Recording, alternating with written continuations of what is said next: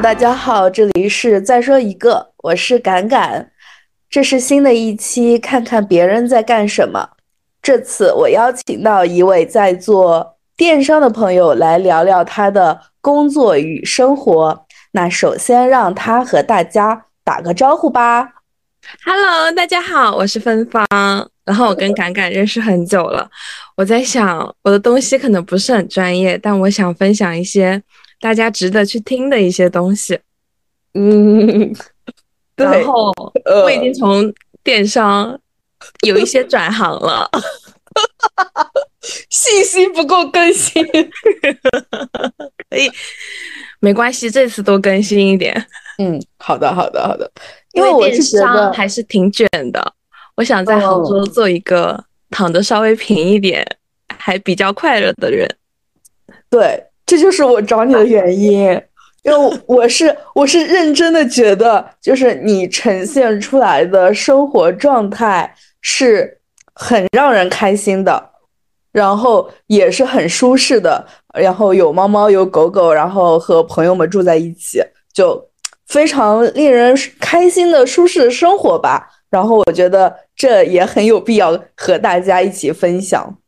嗯，是蛮有趣的。对呀，然后那我们首先来一组快问快答，让大家快速的了解一下你。好啊，嗯，大学，大学，低调吧，低调。专业。呃，电子商务，目前的工作，呃，CM 就是呃营销，会员营销，会员营销。这份工作持续多久了？嗯，两年多吧。但是现在可能公司的岗位调整，就是也有做一些其他的工作，但我本职的现在的工作岗位是会员营销。嗯，目前在哪个城市？杭州。OK。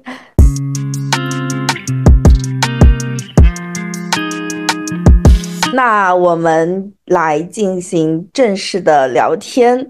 那首先可以聊聊你目前的工作内容嘛？平常都是在做一些什么？就是会员管理的话，具体会做一些什么样的工作？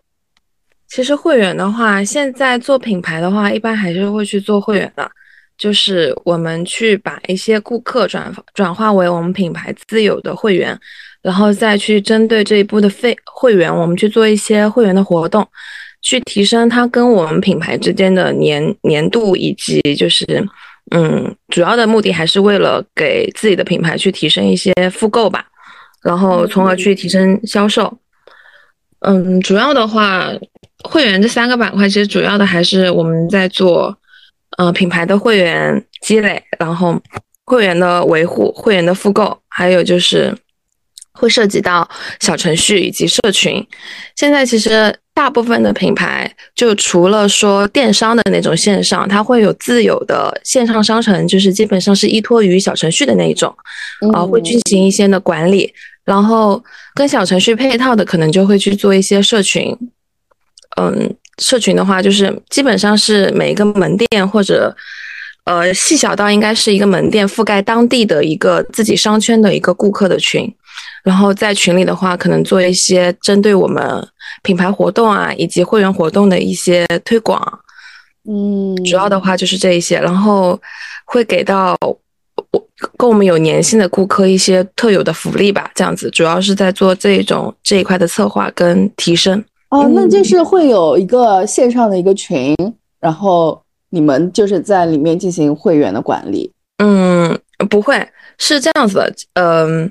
我不做门店管理，门店顾客的管理，我做的是我管理门店的管理，就是我去统筹门店的一些会员事情。哦哦，明白，就是你是更上一层的一个管理，不是说直接管理会员，对吧？对对对对对对对。开心的工作是这份工作吗？就是会员管理的工作。嗯，现在有加一些门店运营的工作，但是这一份工作的话，就是我的营销板块被削弱了，然后现在还有一些云印的工作，但是嗯，还是是开心的工作。对，那怎么开心法分享一下？嗯，就是我们现在公司公司的一个工作状态，就是环境比较好，然后领导都是那种很接地气的领导。好吧，我直说吧，因为我的领导是我的朋友。说那么多干嘛呢？他每天给我买咖啡，带带午饭，是很快乐的工作吗？怎么回事啊？是很快乐的工作吗？我我也觉得这个你这个分享有点简短了，你这个分享就是简短到就是超过我的预期的简短，铺垫了很多，就说点直接的吧。那除了除了你的领领导，那整个公司的就是女性比例多吗？女性比例一半一半吧。呃，零售行业的话，其实会男生比较多，就是那种线下门店的。因为可能会涉及到一些零售督导啊之类的，零售督导也是男性比较多吗？对，因为零售督导的话，他可能要去巡店，甚至可能要去其他的城市巡店。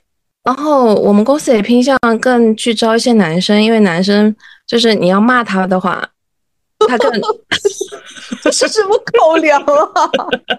要骂他的话，怎么回事啊？就是男生的被骂的心理承受能力更高。那其实，所以就是在寻找一份工作的时候，就是公司会考量你的心理承受能力。会的，会的，因为我们要跟门店对接，有一些老板你讲道理讲不过他的，你没办法跟他讲道理。嗯，那还是就是一个与人交往的能力，就是沟通的。对对对对对。哦哦。是怎么说呢？就是有一些，因为很多加盟商嘛。加盟商其实，嗯，有的时候女生，女生可能没有那么强势去跟老板去做一些理论，因为我们公司的女生还挺温和的，你去很难去想象她们去跟一些客户就是去探讨一些东西，甚至是言语过激的探讨。其实主要是一个是可能要出差，要走很多门店，然后有些女生其实是比较倾向于那种固定型一个城市的一个岗位。明白，明白。其实如果说是办公室室内的岗位，其实我们公司男女比例是差不多的，只是说零售出差型的这种女生会少。这种其实还是从女生本身的性格出发的。嗯，但对于我们来说，就是男生可能更好 挨骂，挨骂，就是还是希望有一个人能够更好的去和客户沟通，然后对对。嗯，其实就是从用人方面的话，更好的使用这个人吧，对吧？对对对，就是反正如果是说办公室类的岗位，其实男女比例都还好。那你们公司的就是领导层面的话，男女比例也是大概五五开吗？嗯，男性比较多。那其实还是男性会占主导权会多一点点，对，多一点点。然后。然后看岗位性质，其实是那种营销啊，或者说是品牌方面的管理层，一般是女性。然后像其他的一些管理层的岗位比较偏男性。嗯，所以我觉得做品牌的女生还是挺多的。嗯，我感觉可能就是每个公司的需求不一样，然后它就是考量的。因素也不太一样，然后他就会有些会倾向招女性，然后有些会倾向招男性。对，其实跟工作性质有关的。其实我觉得零售这个岗位，因为我自己有一个女生朋友，她在做零售，我觉得还是蛮辛苦的。就是一个是你要在江浙沪三个城市去跑，基本上都在住酒店的一个状态。嗯，我觉得很多女生是没有办法接受的。她比较像我自己，也比较倾向于跟自己的朋友啊，或者说自己的家人住在一起。如果说我每天都在换一个城市的话，我可能觉得一开始还是蛮有意思的，但是久了会觉得有一种在外面流浪的感觉。还有就是，如果是门店的管理，其实会涉及到一些体力活的事情。我现在那个，嗯，那个女同事，她就是那种能一个人扛几个模特的那种状态。明白了，还是会有很多就是方方面面的一些考量。对对对对对，看吧，其实每个岗位性质，你的快乐快乐工作源泉是因为 领导是自己的朋友，还有还有啊，工作就是不会有那么多压力，就是没有那么多的项目指标全部压在你身上。嗯，哦，这倒是的。主要因为我之前我很想走的原因，是因为我们部门原来四个人。从我的领导，我觉得，呃，是我遇到一个蛮好的领领导，但他可能不是很喜欢公司的氛围，然后他走了，走了之后就是三个人，三个人又拆部门，又拆部门，反正最后就剩了我一个人。呃，整个我们公司的会员的压力全部在我一个人身上，就是有些东西你搞不起来，而且也没有说会员不像销售，它会有很明显的销售提升，或者说一些。一些具体的表现，所以就是会压力比较大，然后也会说想去做一些事情，但是那些事情其实又没有起到很好的效果。你在做复盘或者做在做总结的时候，又会有很大的一个压力，然后基本上会处于每一个月在开月会、周会去总结我们每个月的提升的时候，其实没有那么多的提提升，就会有比较大的一个这种压力，就会有一些挫败感，然后会觉得我明明做了这么多，然后但。就是效果又没有达到，确实就是一个一份工作里面的那种成就感没有达到的话，就很难维持下去吧。这份工作，对对对。然后你也刚刚提到一个，就是我之前也碰到的一种情况，就是工作当中比较要好的朋友或者要好的同事离职了，然后跟着离职，或者也马上有一颗离职的心，这种这种情况是不是？对啊，饭搭子、啊、厕所搭子都没了。对，然后这时候就我就特别想离职，我我也会这样子。哦，会被会有那种被带着走的感觉，就是会有一种你在这个公司剩下的人我都不喜欢了。我就是这份工作对我来说，我本来也没有那么想待，大家一走好像牵动了我本来就不想待的那个想法。对，没错，就是我之前在上海的时候，我是。我是第一个离职的，然后我们有一个三人的，呃，就是也是很好的小团体吧，呃，每反正基本上每周都会玩在一起，然后每周末还会去某一个人的家里吃火锅啊什么的。然后突然我离职了以后，他们两个就是陆续离职，在半年内两个人都离职完了。对，这个小团队就是小团体，就是会这样解散的。嗯嗯嗯，我现在发现蛮多是这样的情况。我走了之后，我那个朋，我那个我前同事，他走了，我又走了另外一个朋友，他在一个人艰难的吃饭。他每次发给我，我都觉得我好过分啊！我抛下了他，所以他甚至很，呃，在跟我说，他说：“哎，你不在日子，我就不吃午饭了吧，减肥。”所以，从话来到我心酸状态。说说我不吃饭了，给我精神压力，真的，这这可能是当代年轻人的状态吧，特别是刚毕业的吧，对，刚毕业的，或者是在一个陌生的城市里，嗯，对对，做的年轻人，对吧？就特别需要一个搭子，不然就是感觉这件事情或者吃饭这件事情就显得特别的困难。但如果工作几年以后，就好像也还好了。对你习惯了一下自己吃饭也还好。嗯，对的，还人还是可以一个人吃饭的。但是就是有伴吃会香一点。你们会讨论有什么好吃的？其实工作里有一个伴吧，肯定是会，嗯，你在这一份公司里待的会更更融洽、更舒服、更自在的那种感觉。没错，而且你还可以和他一起吐槽公司里的事情。这是一个很很重要的部分，然后很解压。你就 你又和他疯狂吐槽那个人，因为当你在工作当中有一些不舒服的点的时候，然后你和你朋友就是不在这个公司里面面的朋友说，或者和家人说，他们就不会 get 到那个点，然后他们就很难跟他沟通。但是如果你在公司当中有一个搭子，然后跟他就是 diss 那个人的时候，就深有同感，很爽。对对对，我之前有，就是大家，我你跟我聊，我们都懂的。我我们从一个角度去分析这个问题，大家一起去吐槽一下，可能一下就没有这个压力了。没错没错，那还是需要一个朋友，但有些时候也需要一个人吃饭。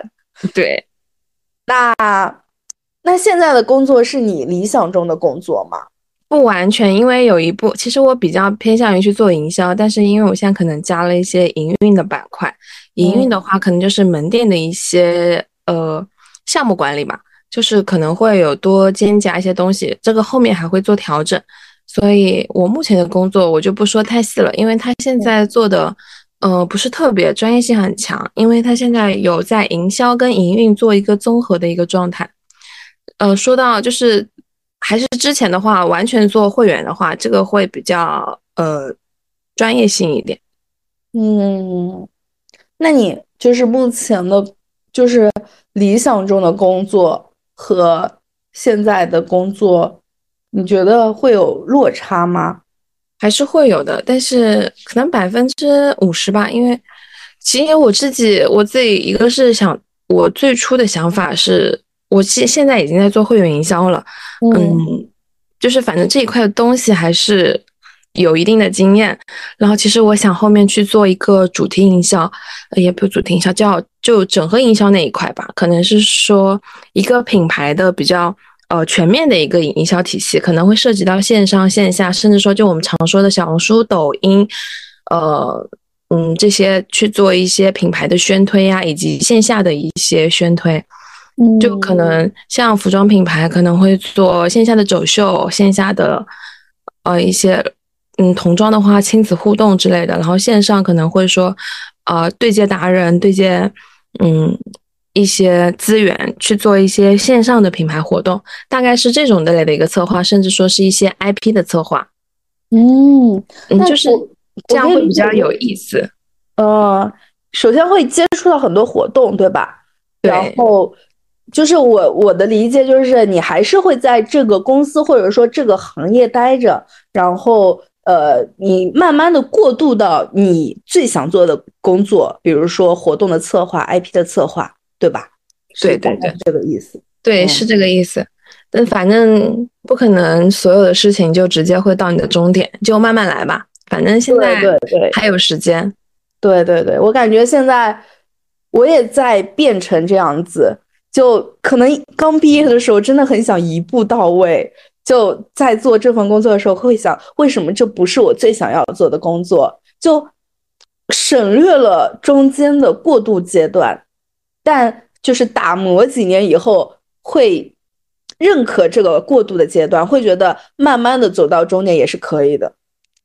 对，是这样的一个心理状态是这样子的。嗯，反正我觉得。啊，只反正一蹴而就那种也也做不到，做不到，嗯，还是得慢慢来，还是还是得有积累才做得到，嗯，而且其实这样努力的过程，然后就是自己比较舒适的生活状态也非常的重要，然后自己也会比较过得舒适一点，就不用，其实也不需要给自己那么大的压力，对吧？对，所以现在是我比较舒适的一个状态吧。嗯，慢慢来，真不错，真不错，真不错，真不错，恭喜你！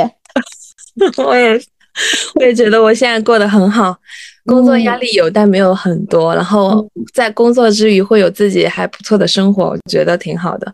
因为有一些工作太卷的话，自己的生活板块被弱化了，我觉得还是挺累的。对，长期发展其实是蛮累的。对的，对的，因为这个很内耗。就是一份工作占据了你太多的时间以后，真的就整个人就不太平衡了，心里面 就不太平衡。因为我之前，我因为我现在在政府部门工作嘛，然后我基本上都会到点下班，因为我本来也不是正式的编制，所以就到点下班也很正常。但是呢，最近因为我之前说就是，你把那个工作压力全部分担到我一个人身上了。就会有加班的情况，但其实我已经很努力了。就像上周五的时候，因为我知道这份工作很重，就这项这个项目就很重要，最近几天都要把它搞完，所以呢，我就特别高效，真的特别高效，大概有那里面打包里面应该有十几个文件吧，就要全部把它弄完。然后我真的在下午五点多的时候把它全部弄完了。我整个人就是就是心里比较轻松，因为我知道全我全部弄完了，然后只需要领导再检查一下，然后领导也检查完了。但是呢，他突然说了一句：“把它打印出来。”只要把它打印出来，这些东西的话，你需要调整格式，而且十几十几个文件，你调整格式其实是比较烦躁的，而且我已经很高效的在一天之内把这些东西全部弄完了，所以在我心里就是这项工作已经完成了，而且马上要接近下班的时间，我就要下班了，对不对？但是突然跟我说要把它全部打印出来，我就会比较烦躁，但我还是做了，然后拖延了大概呃半个半个小时到一个小时的下班时间。就是那那一个小时就会比较内耗，因为我其实本心不不太想做这件事情，而且这件事情也不没有那么着急，就完全可以放到周一的工作时间来做，所以就还是很内耗吧。然后我就觉得还是要做自己想做的事情，因为这个其实一个是没有在一开始规划的岗位里呃内容里面，还有一个其实打印这个工作如果不是很急的话，不用就是说一定要着急我。这个时间去做，对的，而且关键是我打印完给了领导以后，我说那放放你这边对吧？然后领导说没事，放你那边吧。我就 整个人崩溃了呀！就是你又不用，你让我打，对，那我不我下班我不香吗？就是那一个小时的工作会损害我下一周整个工作的激情，你知道吗？虽然只有一个小时，但是但可能也是因为我没有树立好边界感，或者因为我之前不和他在同一个办公室，所以我整个人会比较自由，然后到点下班，对，这样就比较好处理自己的心情吧。然后突然那一天就是和他一个在一个办公室工作。然后突然，我我也没有想好要怎么跟他说我要下班了这件事情，然后就一直干啊干啊干啊干，就特别的内耗，特别内耗。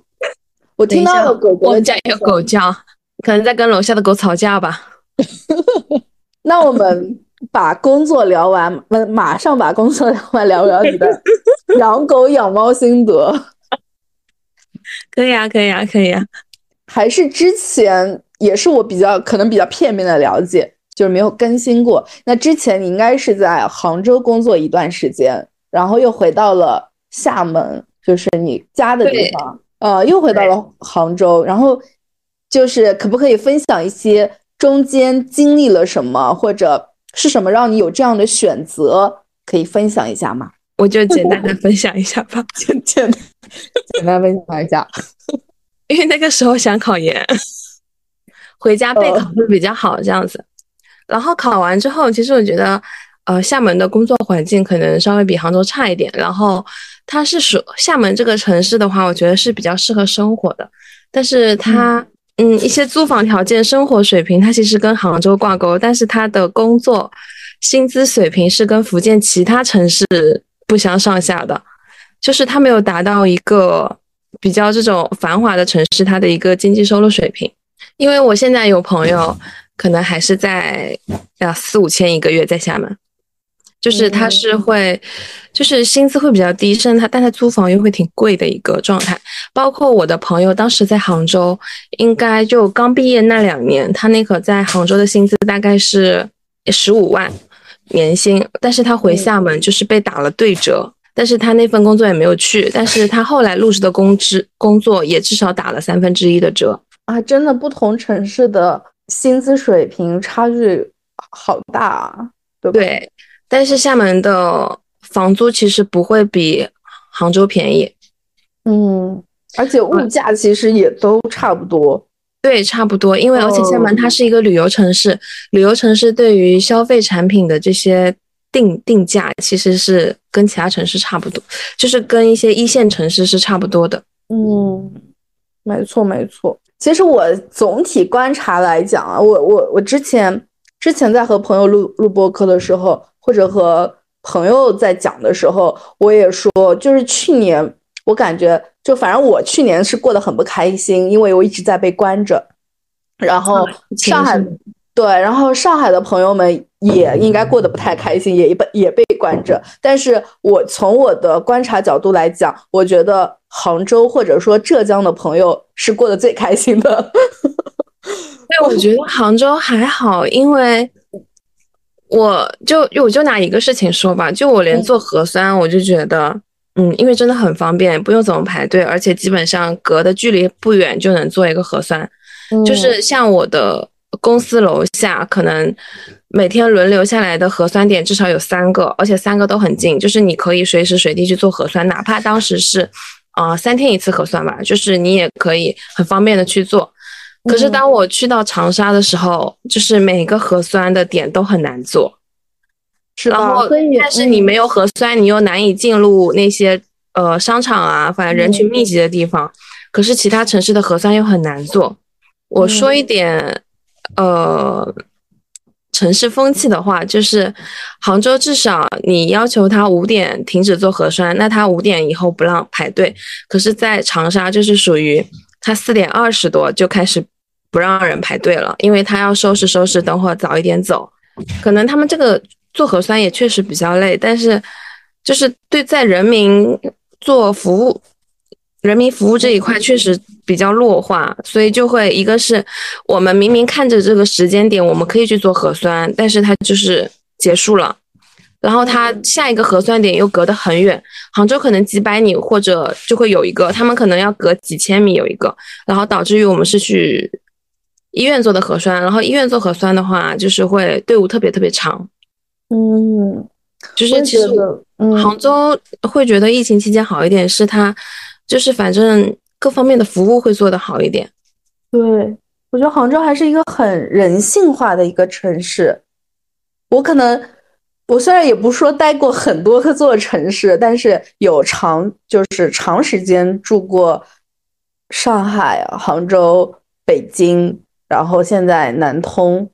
就是目前来说，杭州还是最舒服的一座城市，而且就是呃，刚刚说到的核酸，然后包括你们的交通设施，还有一些比较现代化或者科技化的一些设施，也会比较的完全全备。我觉得，所以我就当时会觉得，真的就是，就其他的城市的人都不太不怎么开心，但是浙江的朋友、杭州的朋友们就。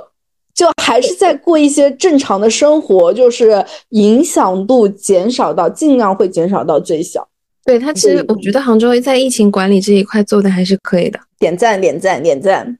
呃，长沙的话是我当时应该是国庆的时候去的一个旅游体验，我觉得就是长沙的夜生活确实还是挺不错的，但是他在，但是他可能在疫情管理上这一块呃不是特别合理吧。嗯，还有就是本来国庆期间的那个做核酸的客流就很大很大，可能这一块当时也没有去做好一个安排吧。好，那我们就下一个问题。那目前你你应该比较舒适的状态，应该也没有什么跳槽或者离职的想法吧？对吧？对，目前没有，目前是没有。呃，想问一下，你会在工作当中在意别人对你的看法吗？呃，我可能会自己比较在意一些自己直线会对接到的一些人，尤其是你的领导或者就反正你你直系一直往上的领导，我其实还是比较在意他对我的看法和能力的认可，主要是这两点。就是有些东西他觉得你能做，然后有些东西他愿意跟你去多做交流，去做一些工作之外的分享，我觉得这个是挺好的。至于其他岗位的。呃，对接，你对我怎么样一个想法？我其实无所谓。除了工作，很大部分这个不直线交接的同事的话，工作之外，你们还是会有一些其他聊的东西，因为大家没有直接的利益相关。我还是比较会在意，就是领导啊，或者说下属之间的这种，就是仔细的一条线，就是旁系的线，其实无所谓。哪怕说我在这个点跟你吵了，我也无所谓，呃，因为我们不会长期的对接，可能过几天就没事了。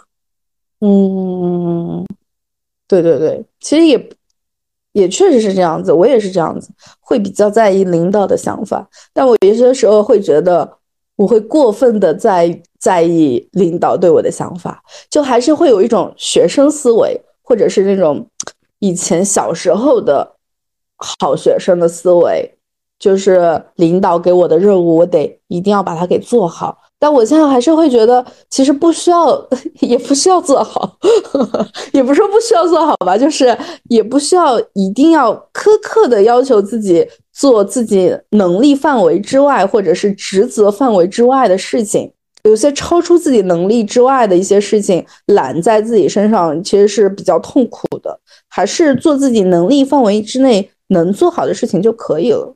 当然，主要是现在职场这种还是需要人系维护的，尤其是跟你直系可以啊，在你的职业规划上为你铺路的这些领导的这些关系，其实还是挺重要的。对对对对对，我现在发现一个点，就是我们现在公司的一些小朋友，就是刚入职的，或者说入职了没有特别久的一些小弟弟、小妹妹们，他们比较习惯于就是把自己眼前的事情做好，然后他们不会去想说，在我们的公司群里去分享一些自己做的比较好的照片啊，或者一些东西。现在可能就是不是很想去做向上的一个打理。但是在你在一个职场待久了，就是你有一些做得好的东西，你还是要发出来的，就是上面的领导能看到你。嗯，干货，对吧？因为我们现在很多刚刚毕业的小朋友，就是就是干自己眼前的事情，就是这个事情我做好了，我也不跟我自己的领导说我做的很好，只会说我做好了。那我也是这样子哎，这样，比如说我去年。去年我可能在公众呃，就是后来我们统计稿费的时候，我可能我在呃整个单位里面，我应该是排名是第三名，我的稿费是第三名，说明我的投稿数量肯定是在前三，不然我也不会稿费在第三名。所以，但是我去年一整年，对我都是默默的写，我都很少有转发自己的就是工作的状态，就是我现在也是不怎么转发。感觉确实得需要向上管，就让领导看见你有。我记得有一次会议，就那那一周，就是每天都在写，大概写了呃周四还是周五的时候，反正已经发了四篇还是五篇的时候，然后领导突然开了一个会议，然后说我们这个部门一直这不不怎么发宣传稿，整个就崩溃了，看不见的吗？就是他的，他可能有的时候没有主动的去获取你发那些宣传稿，这种时候需要自己展示在他的眼前。没错，没错，这点很重要，真的是 point。向上管理很重要，这是你晋升还有涨薪的一个必备的小技巧。嗯，就既然把事情做好了，那我们就大大方方的展示出来。对，做一个分享，对吧？有的时候很简单，只是几张照片、文字的转发就可以了。对，而且这也是让别人注意到你，或者说给自己就日常当中积累一点点人气啊，或者是刷脸的那种机会啊，对吧？对对对，一点点曝光量，嗯，在之后领导的一些决策当中，肯定会优先会想到你，毕竟因为你的印象比较会深刻，嗯。对，是这样。老实的孩子还是很多，就可能也是就是刚毕业啊，或者怎么样，就是没有什么社会的经验，然后也想着那我就做好自己的事情就可以啦，就这样，也没有特别大的想法。嗯，再多待一段时间会 get 到这些点。对对对，很棒。那还有没有其他的对正在找相关工作的听众朋友们一些建议？嗯，我也不说建议吧，我就给一些，因为我现在接触了很多零二零三，就他们已经开始工作了。哦，你的一点小建议，其实是在刚毕业或者说刚出社会这个阶段，其实不一定一下就会找到自己的工作，呃，中工工作方向，还有自己的工作状态，这其实是一个在摸索的过程。呃，可以。遇到这些就是自己可能之前没有接触的岗位，可以试着去做一些尝试吧，可能还是会有一些惊喜的。或者说，对你之前想从事的那个岗位，或者说在你理想中的岗位，你会去有一个嗯碰撞，还有不同侧位、不同方位的一个了解。其实，反正刚毕业都是一个摸索阶段，因为我有一些同事就是有做呃岗位的调整，其实就是各方面其实都是有益处的。他呃，我举个例子吧，我这个同事他可能想做设计，但他现在岗位不完全是设计，但是他这个岗位对于他之后的晋升是有帮助的，因为他之后岗位晋升那个岗位也不完全全是设计，你还是要学习一些其他的公司内部的一些东西，呃，一些管理之类的。甚至你可能这一份工作做了 A，你甚至想做 B，我觉得这都是一个可以去做的尝试，因为现在试错成本是最低的时候。嗯，没刚毕业没有房，没有各种的生活压力，还有一些工作的同龄人之类的那种同同龄压力，其实是一个比较可以很容易去调整自己状态的一个时候。到稳定了的话，我觉得慢慢来都会好的。要去更多的尝试做自己想做的事情。对，没错，我也我感觉我也是这样的状态吧。基本上所有的工作都不怎么相关。呃，然后但还是做的会有开心的地方，然后会发现那份工作里面的一些小巧思，然后也会比较开心。对，嗯，那你对未来的职业有什么规划吗？其实就是我刚刚说的吧，可能想去做一些更营销、更策划的一些东西，但是现在可能还没有。完全能力去把整个体系做起来，但是以后的想法可能就是往营销之类的往上走，这样子就慢慢积累，慢慢的过渡到自己最想做的那个，对吧？核心地带。那我们就开始生活分享了，生活 趴，生活趴。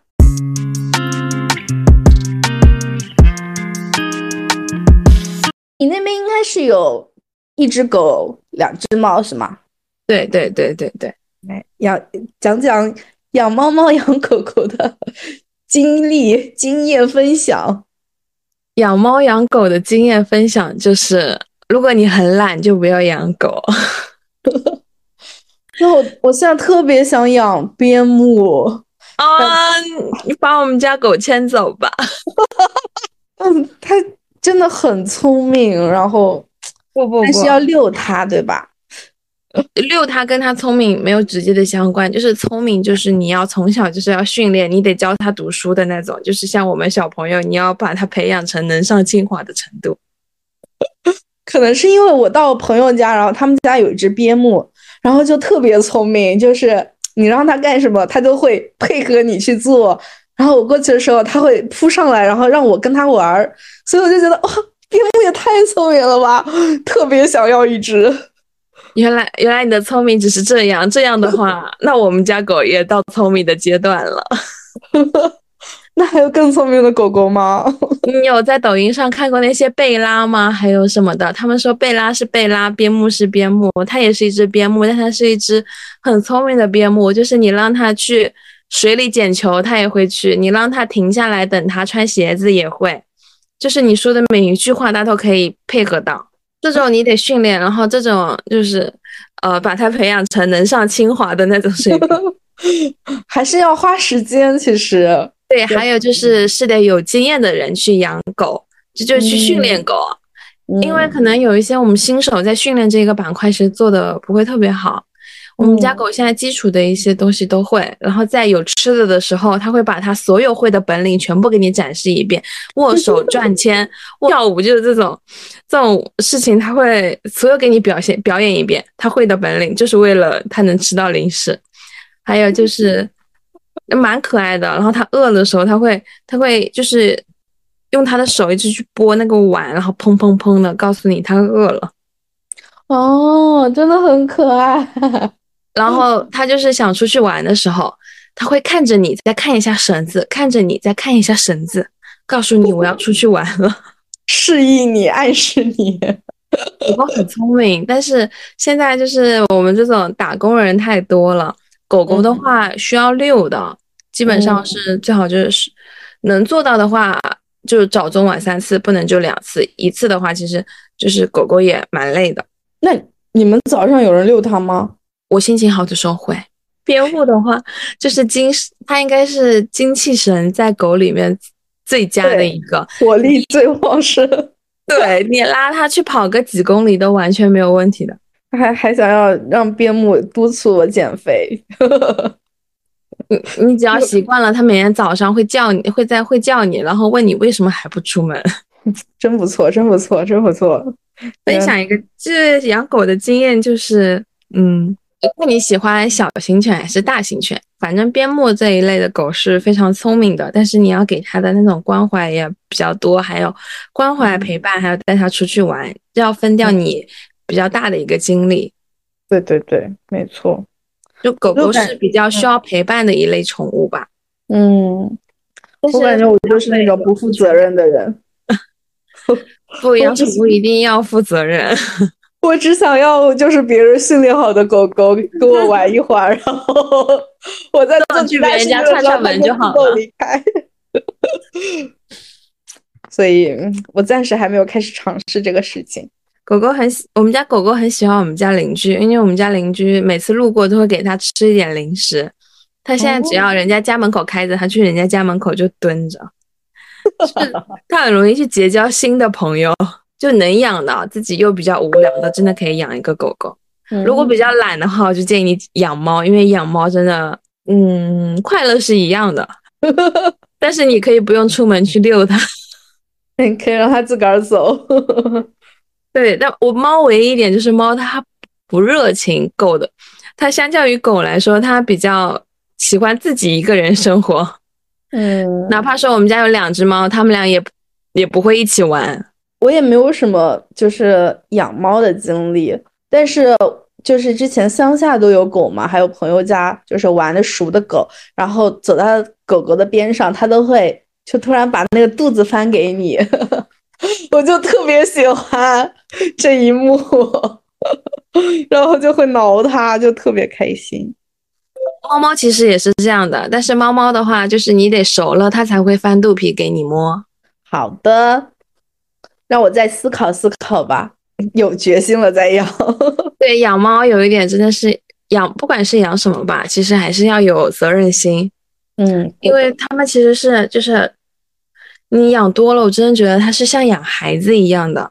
嗯，我在想你为什么今天不吃饭？是我今天这个猫粮，还是我这个罐头不好吃？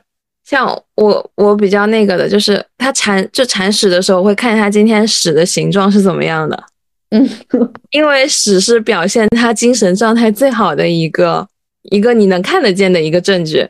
只要他今天的屎很好，就说明他今天很健康。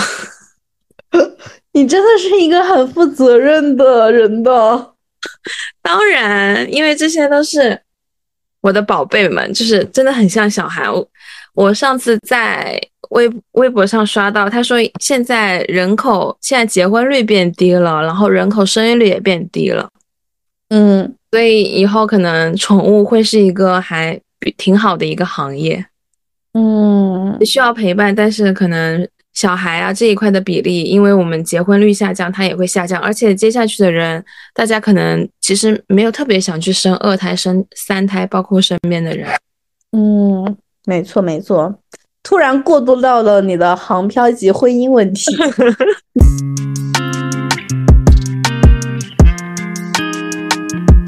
你有什么 想要探讨的吗？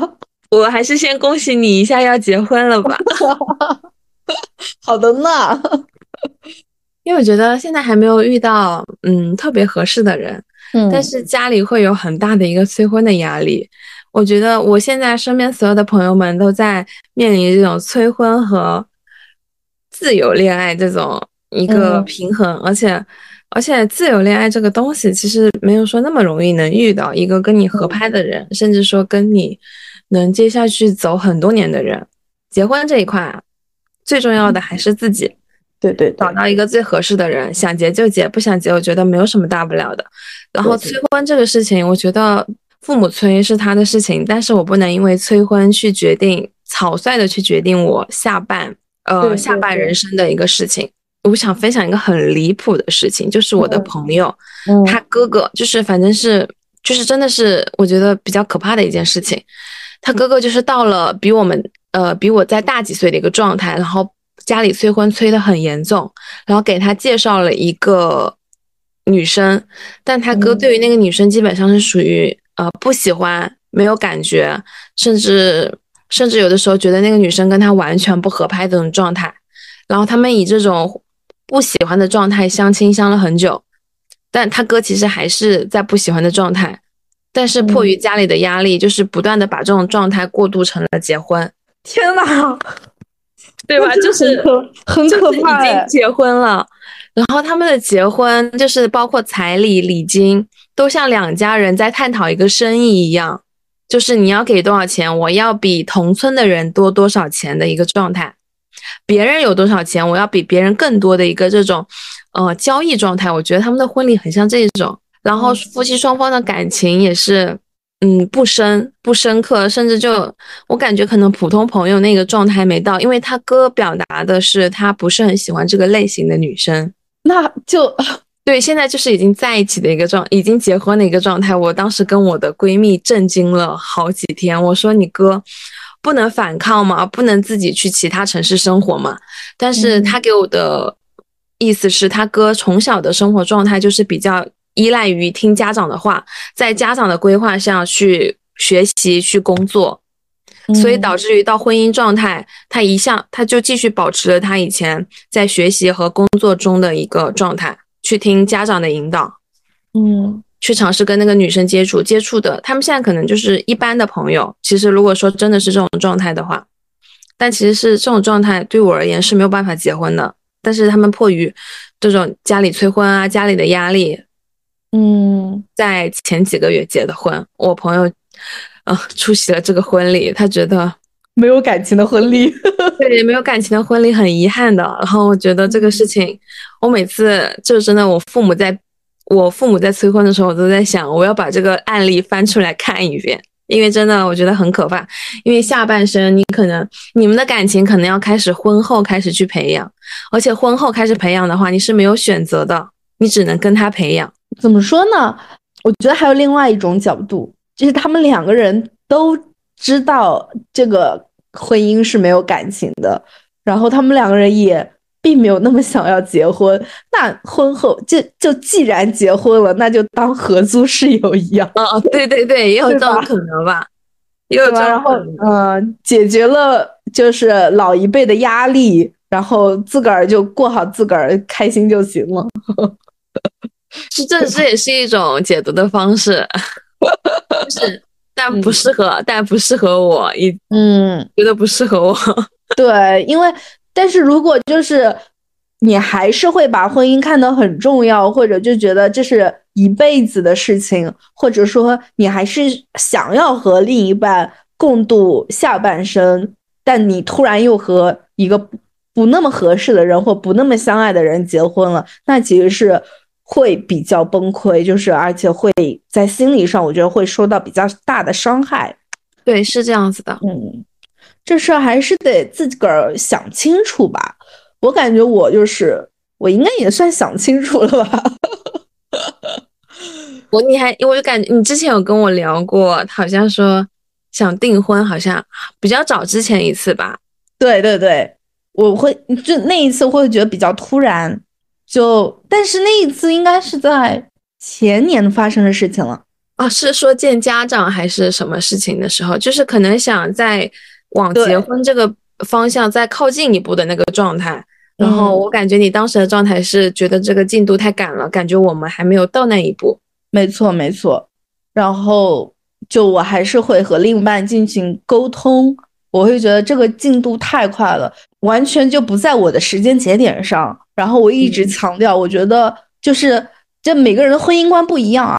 但是我的婚姻观是，我觉得两个人结婚是一件自然而然的事情，是因为感情到了那个浓度，或者嗯其他什么原因吧。反正我是觉得这是一件自然而然的事情，而不是说是追求一个时间节点的事情。不是说我们那个恋爱了半年，所以我们现在必须要结婚，如果不结婚就会。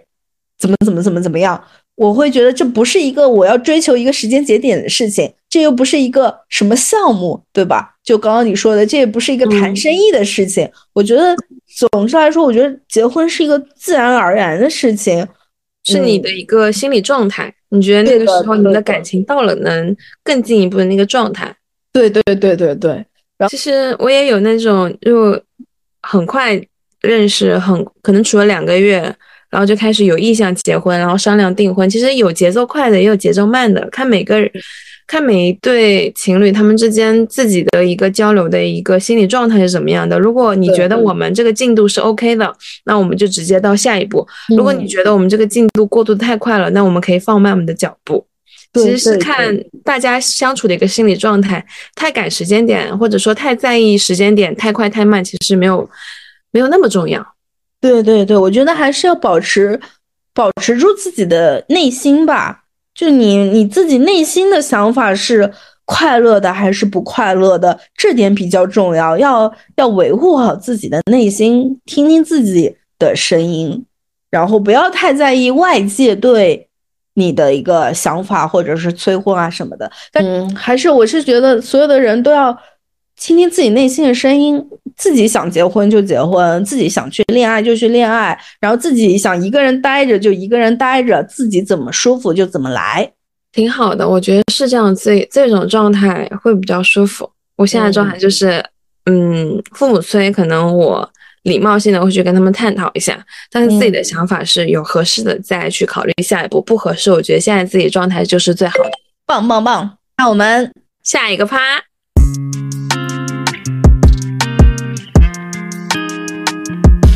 下一趴摆摊技巧，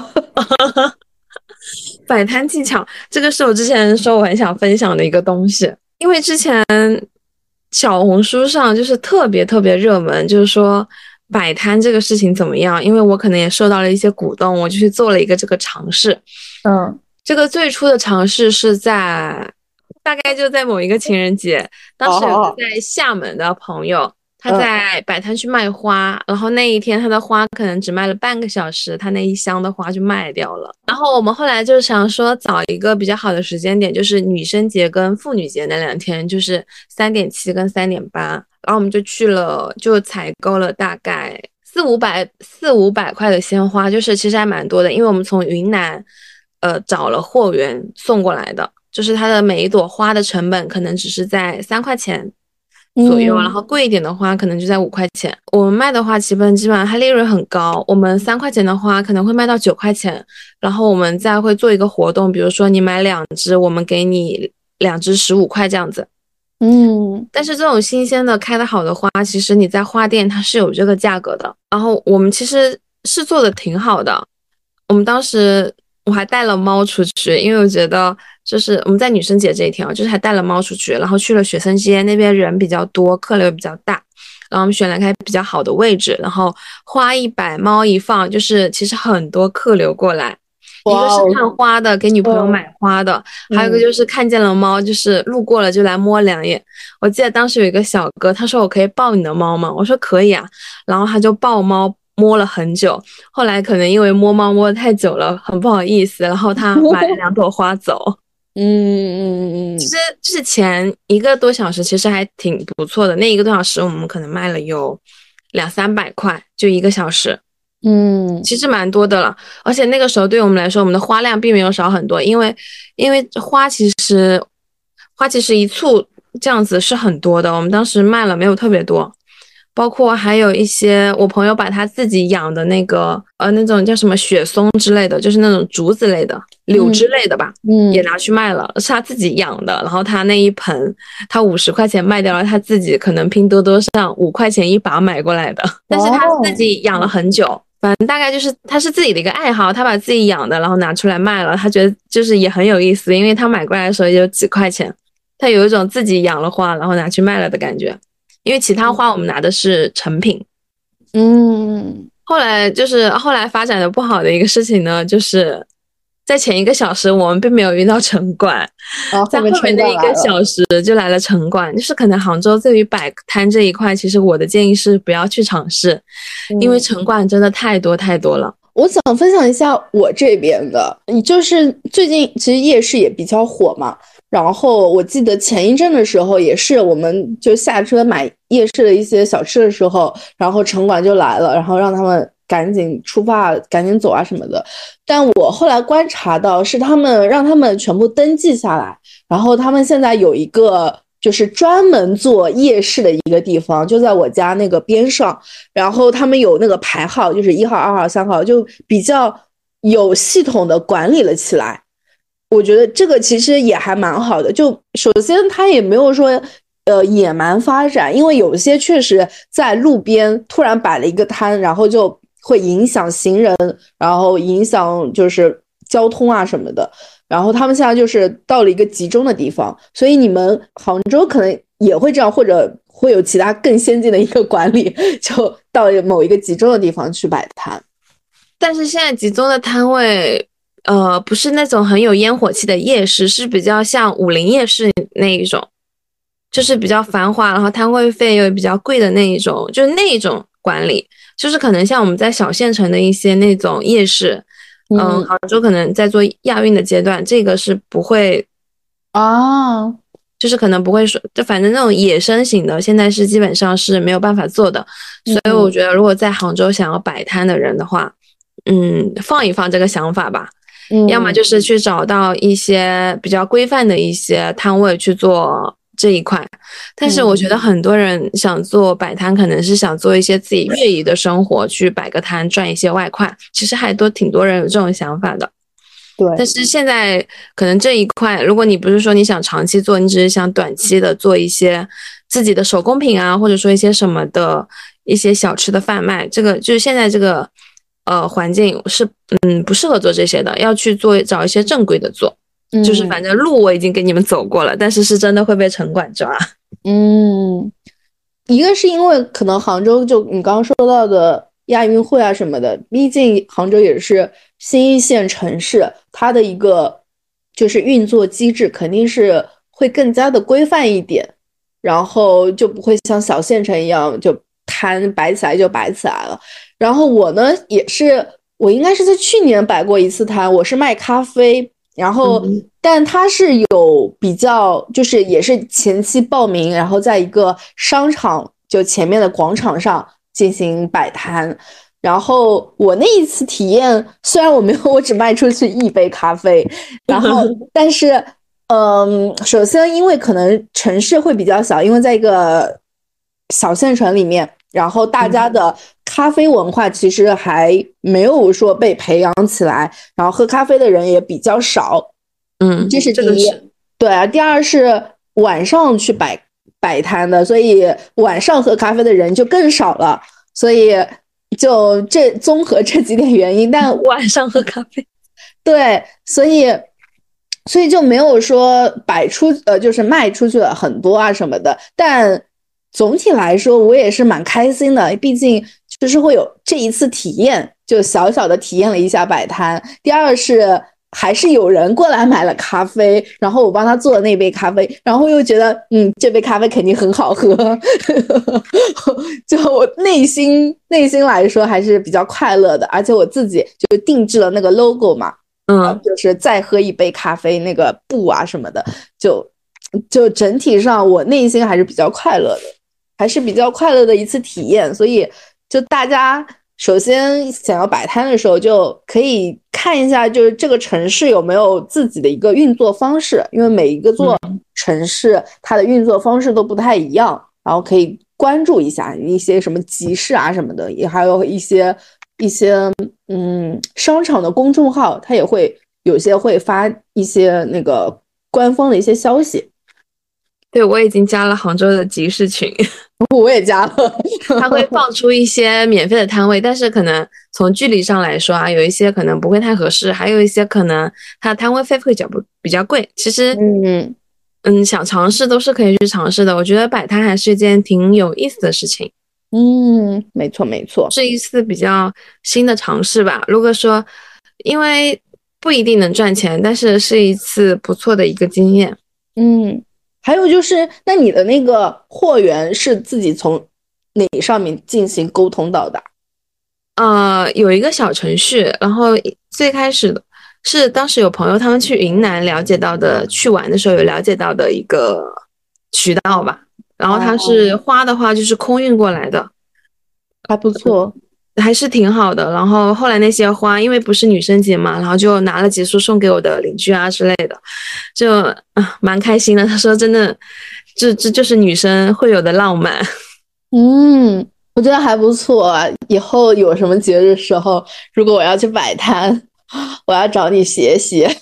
好，鲜花鲜花其实不错的，你只要看好有比较合适的位置，然后是可以摆的，我觉得是还不错的。嗯。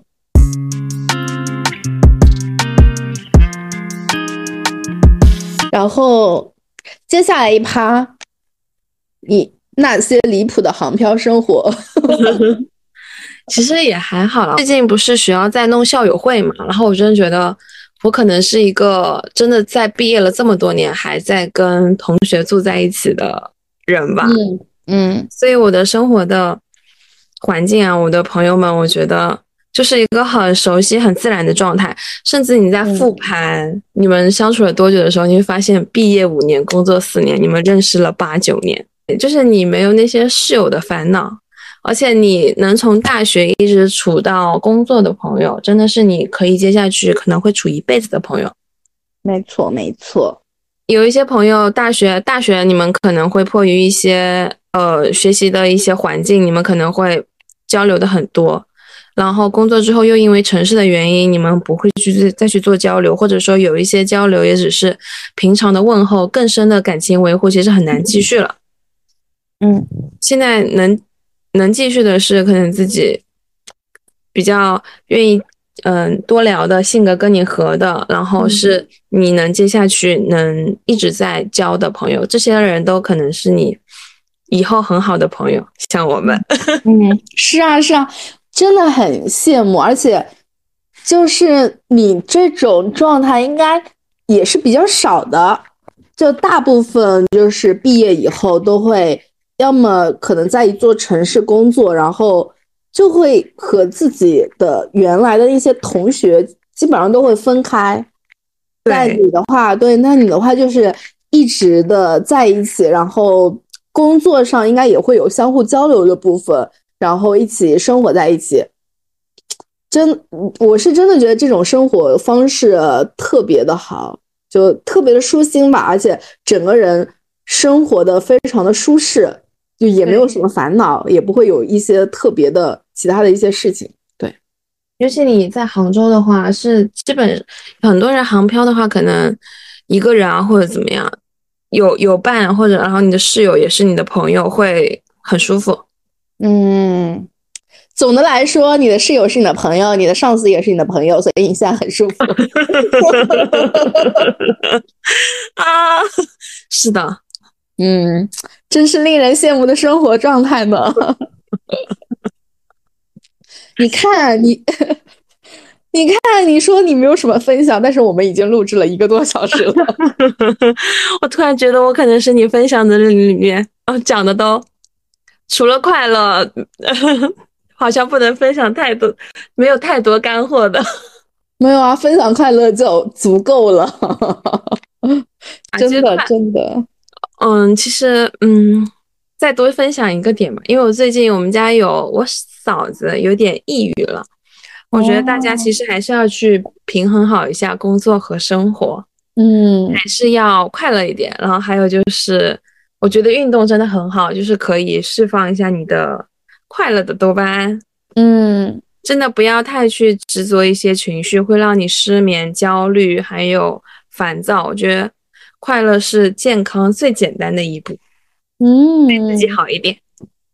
好的，希望我们都快乐起来，然后健康起来，就心里舒适起来，特别的重要。对对对，然后可以去尝试一些自己没有做过的事情，尤其在自己精力还比较旺盛的事情，赶紧去做自己很想做的事情，哪怕它很离谱，也值得你去做。好的，太棒了。感谢你的分享，那就这样喽。